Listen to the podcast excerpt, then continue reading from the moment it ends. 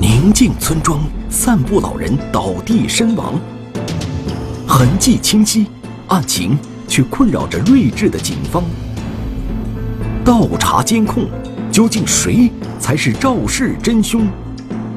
一条沉默的划痕，又隐藏着什么样的真相？十六点九米的划痕，天网栏目即将播出。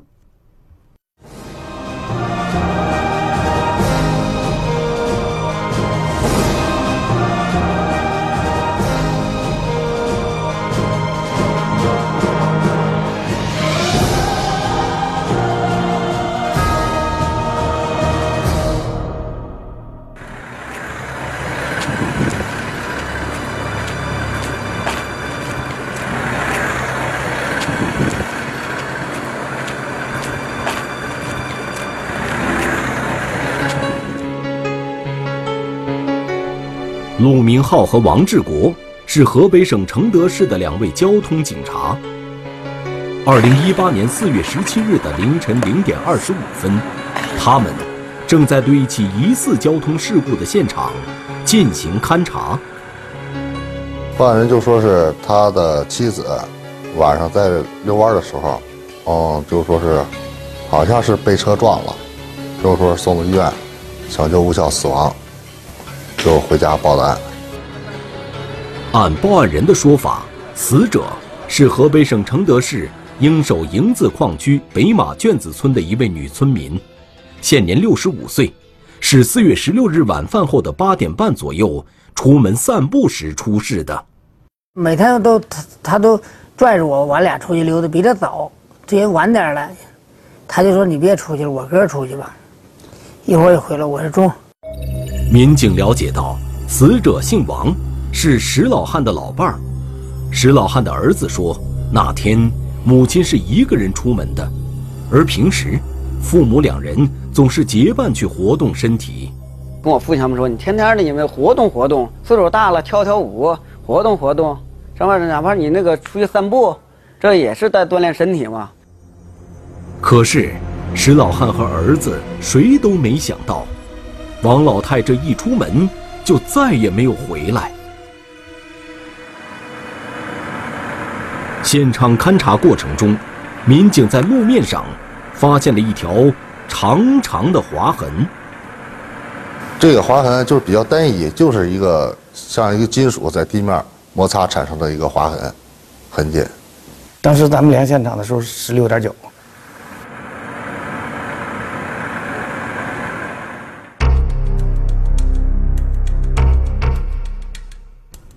在划痕的一端，民警还发现了一滩呕吐物。据死者的儿子小石回忆，母亲就是在这里被发现并送往医院的。我从营子回来的时候，灯光比较暗，看不清，以为是别的东西，但我可以看见是只露个脚。当时，小石正从外面往家里赶，见到有人出事了，他并没有多想。我因为我自己，我我假如我别人的话，我自己去扶我也扶不动。我我想回来就是找我父亲一块说是谁家的人或者别人，我就跟一块搭把手给他弄回去，或者是通知家属。回到家后，当他看到只有父亲自己在家时，他猛然一震。我那时候外边躺的是不是我妈呀？赶紧领我爸我俩就上那去，到现场一看，整是我妈躺那儿了。喊也不念声，问问一问人，就有就那有口气儿。我们也不大清楚这个什么事，然后就看着有有呕吐物，也就没有多没多想。由于王老太几年前得过一次脑梗，父子俩第一时间以为是旧病复发了，没多想就救起王老太，送到了医院。做完做完 CT，大夫就说呀，说这这这这人呢不行了，就是大脑出血了。他就说脑出血，我说那开颅多开颅手术，他说那开不了，我说那我就转院吧，我想上咱们北京医院，或是在在哪儿的。他说你根本就到不了医院，这人就没就已经。根据这样的现实情况，父子二人放弃了转院的打算，便把王老太拉回了家。当晚十一点，王老太在家中去世。直到这时，父子二人才慢慢缓过神来，觉得有些不对劲儿。父亲石老汉首先回忆起了医院里的一幕，就是大脑出血了，把这儿撞坏了，太阳穴这儿撞个大包，撞个大青包。如果是老伴儿旧病复发，犯了脑梗，医生为什么会说头部被撞伤了呢？紧接着，儿子小石又想起了一些细节。监院它有担架嘛上，啊，弹大担架的时候呢，一看那衣服是撕坏的，从袖口这儿呢一直到下边这儿，整个全全部撕开了，而且脚上还有伤。显然，如果母亲是突发脑梗，也不会撕坏衣服。发生这种情况，只能说明母亲的死，除了他们以为的脑梗，还另有原因。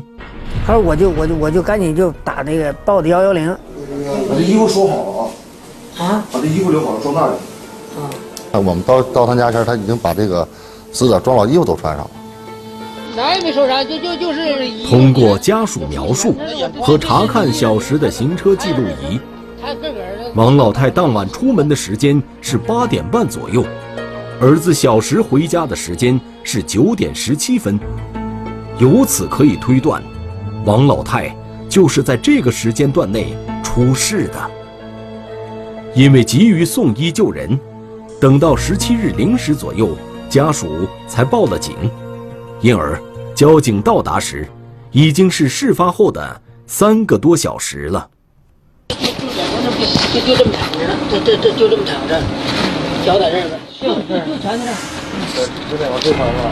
事发现场已经遭到了破坏。通过勘查，出事后死者没有出血，只留下了一滩呕吐物。民警既没有发现刹车痕迹，也没有找到碰撞形成的碎片和痕迹，仅在路面上发现了一条长十六点九米的划痕。可看到的东西就是呕吐物和划痕，但是这个划痕和呕吐物之间有没有关系，也没有一个确定的证据能证明他俩有这个什么什么关系。现场一一没有落土，二没有油迹，三呢也没有就是说遗留下的任何的散落物，所以说这现场看呢，就是应该是被人处理过的现场，肯定就是说是这个肇肇事人把这个车的车上遗留的物物品，肯定是当时在现场给捡走了。民警查看四周，在村庄中没有找到任何监控探头，夜深人静，也很难找到目击者。那么，留在现场的这条长长的划痕，又是怎么出现的呢？宁静村庄散步老人突然身亡，痕迹清晰，案情却困扰着睿智的警方。家属怀疑的渣土车究竟有没有肇事？接受核查的司机是与之无关，还是故作镇静？十六点九米的划痕，天网栏目正在播出。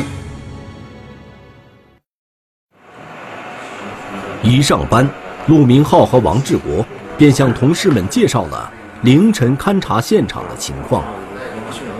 虽然目前还不能确定王老太出事的原因，但从她身受外伤的情况来看，基本可以排除她自己跌倒的可能。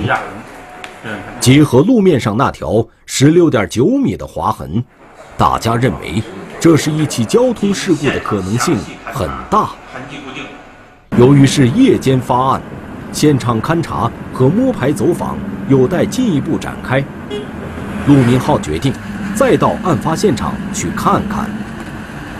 这个案子呀，目前掌握的情况看，一无监控，二无目击者，这个地方又面临着拆迁，呃，居民搬的都差不多了，没有几个在那住的，线索也非常少。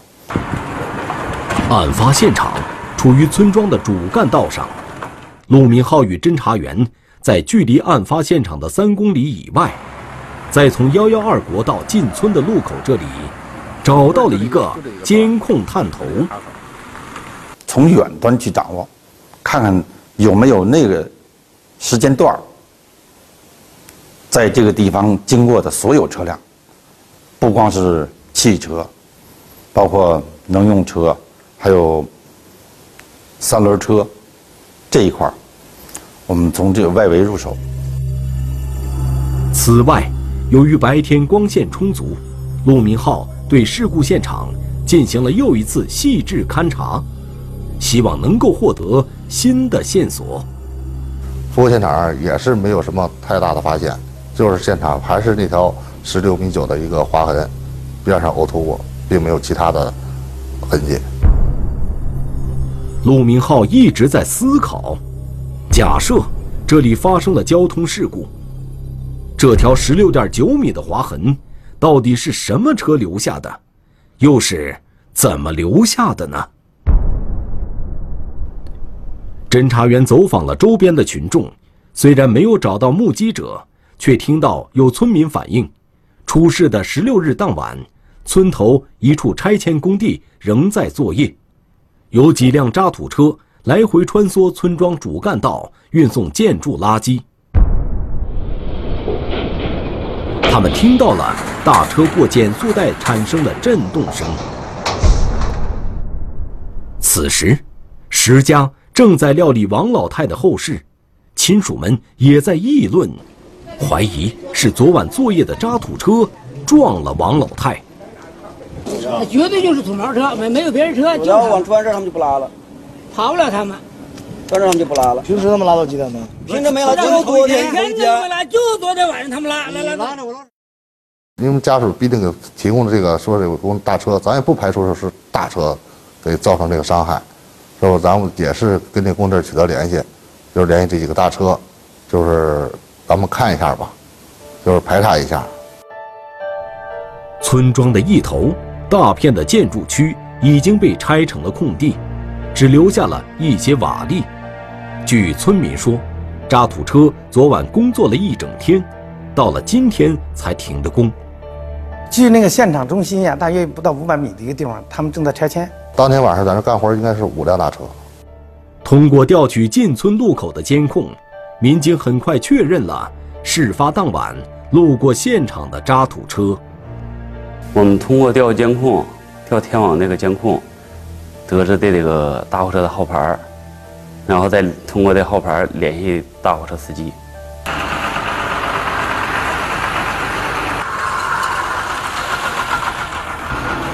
按照警方的要求，五辆渣土车很快到了停车场。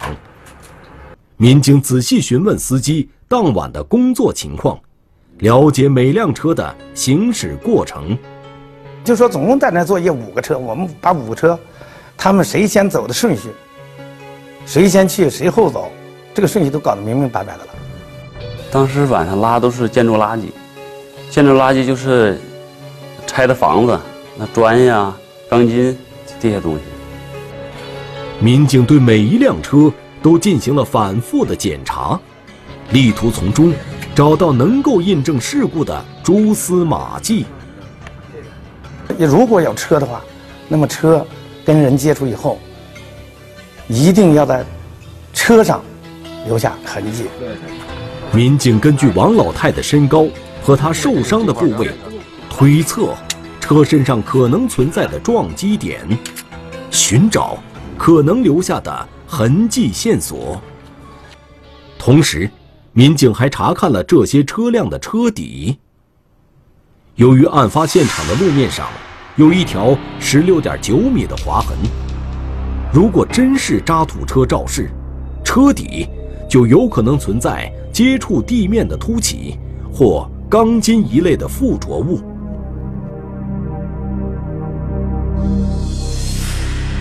可是，经过检查，民警既没有在这些车身上找到撞击后留下的痕迹，也没有在车底找到任何附着物。难道那条十六点九米的划痕与这些渣土车无关吗？我第一分析啊，我就说建筑垃圾里头有钢筋，没个没准一过那个地方，他那个车啊一过那个地方，它有减速带，高低不平，它可能啊装的那个东西没装利索，可能钢筋在地上滑了，这个这个一滑形成的。可是，很快办案民警就排除了这种可能性。那么为什么就留下十六点九呢？那么那一块儿他就是让那司机给收起来了，还是他就是通过什么什么什么原因他就不划了呢？这个事儿又严格的说，这个事儿又把我们自己给迷住了。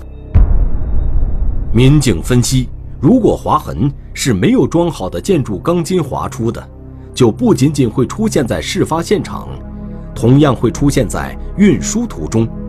可是，沿途排查的民警并没有发现这样的痕迹，而且渣土车的车厢较高，也很厚实，垂下废旧钢筋的可能性很小。而且，渣土车司机在接受民警的询问时，每个人都显得轻松从容，并没有表现出任何异常。他们都表示与这起事故无关。这条十六点九米的划痕，像是困扰办案民警的一道难题。显然，如果要排除渣土车肇事的嫌疑，民警需要更有说服力的证据。宁静村庄，散步老人倒地身亡，十六点九米的划痕是线索还是迷雾？法医尸检能否修正侦查的方向？继续追查，渣土车司机究竟目睹了什么样的真相？十六点九米的划痕，天网栏目正在播出。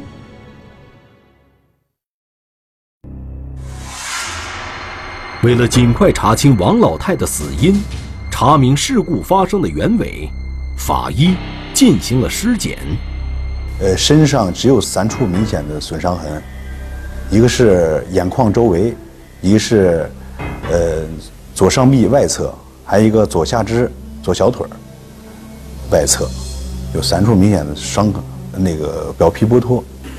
由于石老汉一家不同意对王老太的尸体进行解剖，因此民警只对尸表进行了检查。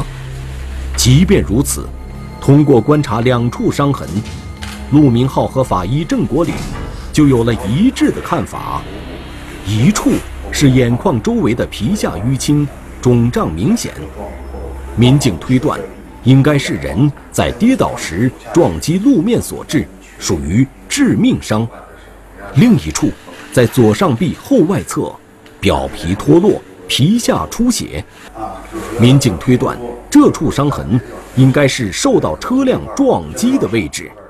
如果他自己倒地或者是呃犯脑梗的话，嗯，不会出现这些痕迹的。除了右眼眶周围的伤外，其余的伤大都在左侧。从位置来看，肇事车辆是从左侧后方撞击王老太的。民警测量了死者几处伤痕到足根部的距离，从而推测肇事车辆的撞击点。呃，从他的足根部到他的损伤的左小腿后外侧，还有左上肢后外侧进行了测量。对渣土车的排查，在与尸检结果比对后，不仅没有在符合撞击高度的位置发现撞人的痕迹，而且民警对五辆车地毯式反复的检查之后，也始终没有找到能够产生划痕的物体。而法医接下来的发现，则彻底排除了渣土车肇事的可能。在死者的左脚足背上，法医发现了一个轮胎挤压痕，而这样的痕迹还出现在了死者的鞋子上。你要大车就是脚面上形成那个那种痕迹，要是从那脚面上轮胎压过去，肯定就是它不骨折，它也得就说是在脚背上也可以留下一个明显的，就是说一个血肿、血清。但是说这这个死者脚上没有。以渣土车的重量，肯定会产生大面积的骨折，但是被害人的脚并没有骨折的迹象，而且受伤不严重。只有三道特别细的一个轮胎压痕，在我心目中就把大车几乎排除了。如果不是渣土车，那肇事车辆会不会是小轿车之类的小型车辆呢？我可以排除是呃小轿车，因为小轿车的呃都是钝器伤，不会存在这种尖锐的那个表皮剥脱，呃和皮下出血。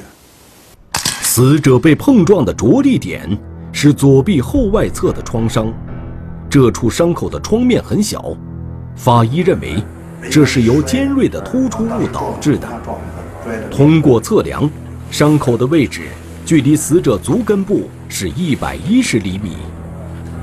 那么，什么样的车在一百一十厘米的高度会有明显的尖锐的突出物呢？腿这个伤。应该是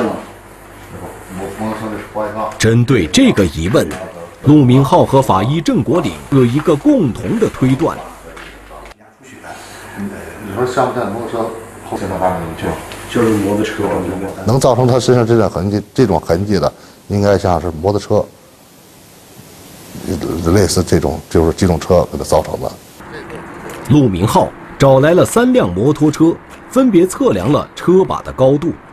经测量，这辆摩托车的车把高度非常接近一百一十厘米，而另外两辆摩托车也与这个高度相差不远。虽然通过测量验证了摩托车存在肇事的可能，但民警发现，放倒后的摩托车有多处着地的点，为什么现场只留下了一条划痕呢？一般的情况下，至少得两条。所以说，就是留下这个划痕，就开始就没往这个摩托车方向上使劲。疑问始终存在，要想解开疑问，民警们需要找到更多的线索。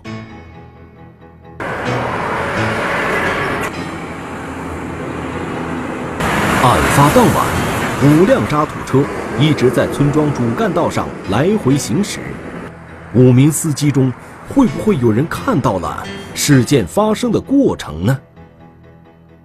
大概是九点多钟吧，我拉最后一趟，我空车返回去，我看那道边那儿躺个人，我一看那个人躺咕冻着呢。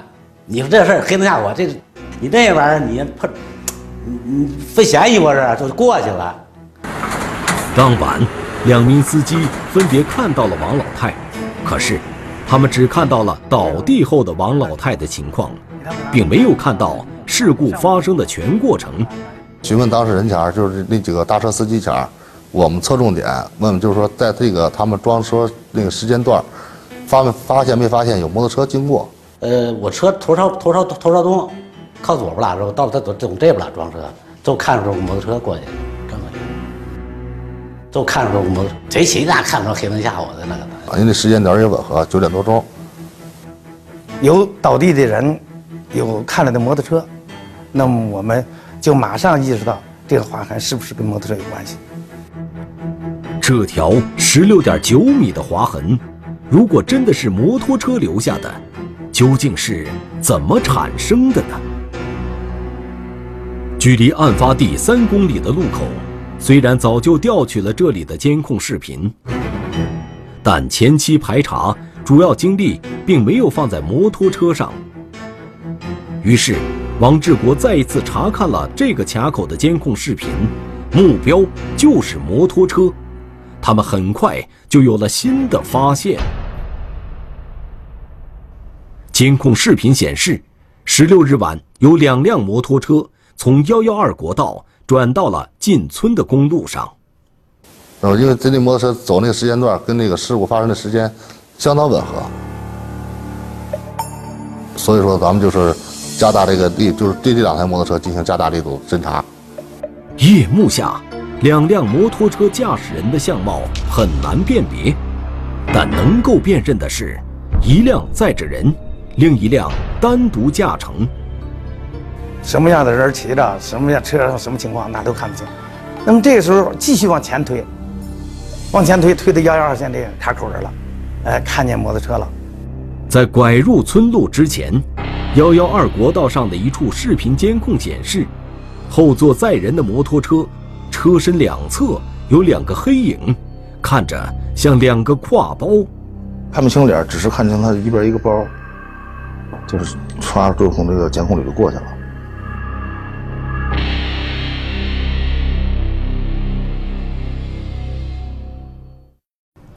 宁静村庄，散步老人倒地身亡。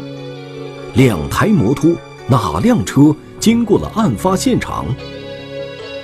倒查监控，警方能否揪出肇事的真凶？一条沉默的划痕，究竟隐藏着什么样的真相？十六点九米的划痕，天网栏目正在播出。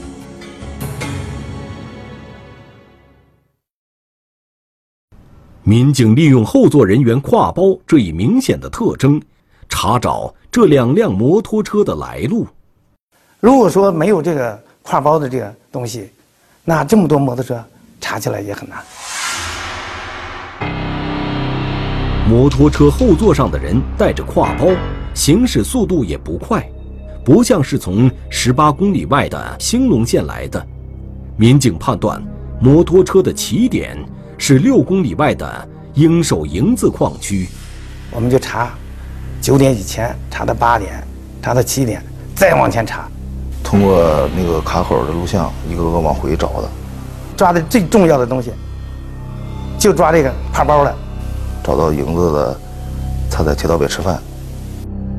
在四月十六日晚八点四十九分的监控画面上，有挎包的摩托车从一家饭店驶出，同时，民警也发现了一路同行的摩托车，只是同行的摩托车上这时也载了一个人，因为在进村的监控画面中并没有发现这辆摩托车载人，民警猜测。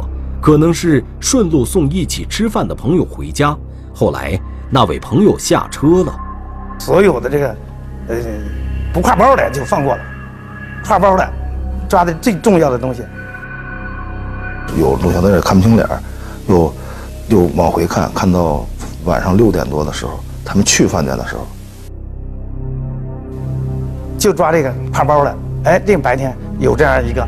前面坐一个，后边坐一个，中间坐一孩子，有挎包的，那包呢是个粉红色的包。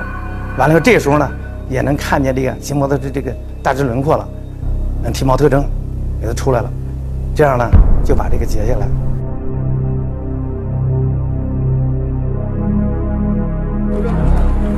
民警发现带挎包的摩托车上是一家三口，经过附近村民辨认，这是北马圈子村的高某一家。他们家在他们家在哪住啊？就在前面这儿住，是吧？真像，真像啥？就是他，高某会是肇事者吗？在高某家，民警发现了当晚高某驾驶的摩托车。开始也怀疑他，怀疑他就说是是不是肇事司机。通过仔细检查，民警并没有在高某的摩托车上。发现碰撞后的痕迹。他要是从营子回他们那个马圈的时候，就是说他们家不路过现场，在现场之前他就拐弯走了。经调查，高某回家的路的确不会经过案发地。那就分析，就是他的这个伴儿，他的朋友，他得继续往前走。他的这个朋友要想回家，就一定路过这个事发地点。那么，另一辆同行的摩托车的驾驶员又是谁呢？然后他说，那个是他们一个同学。经查证，另一辆摩托车的驾驶员高某的同学名叫段某兴，而此人早已不见踪迹，电话也无人接听。给他打电话联系不上，给我的感觉，凭我的经验，我感觉他的作案可能性就非常非常大了。如果正常的话，电话开通他就应该接。最终，民警找到了段某兴驾驶的摩托车，通过比对，摩托车的轮胎花纹与死者的鞋子上的轮胎印相似，右侧刹车柄上有明显的破损，相差不了几厘米。段某星有重大作案嫌疑。民警继续与段某星联系，因为当时咱们也是通过就是说他的朋友亲属，给他做大量思想工作，咱也咱也想到了，咱也就说是也也放出话来了，就是说你要逮不回来，我们暂时上网要就是上网要要通缉你。二零一八年四月二十七日，心虚的段某星在案发十一天后来到交警四大队接受调查。第一次给他询问前，他不承认。段某兴虽然来到了四大队，但他并没有主动投案，而是心存侥幸，想探一探民警的虚实。可是，自作聪明的段某兴并没有料到，民警的前期工作做得已经非常扎实。他身上一定有伤，因为他摩托车能划出十厘米九，他本人在路面上一定有摔伤的地方。咱们找他见了一下，他这个伤还没好呢。挺明显的呢。至此，段某星已很难抵赖。经过一段时间的思想斗争，承认了自己肇事逃逸的事实。据段某兴供认，出事前，他与同学在饭店聚餐时，曾经喝了两杯酒。不精神，就是感觉心里老是想睡觉似的，我又喝了两杯白酒。警方很快查清了事件的经过。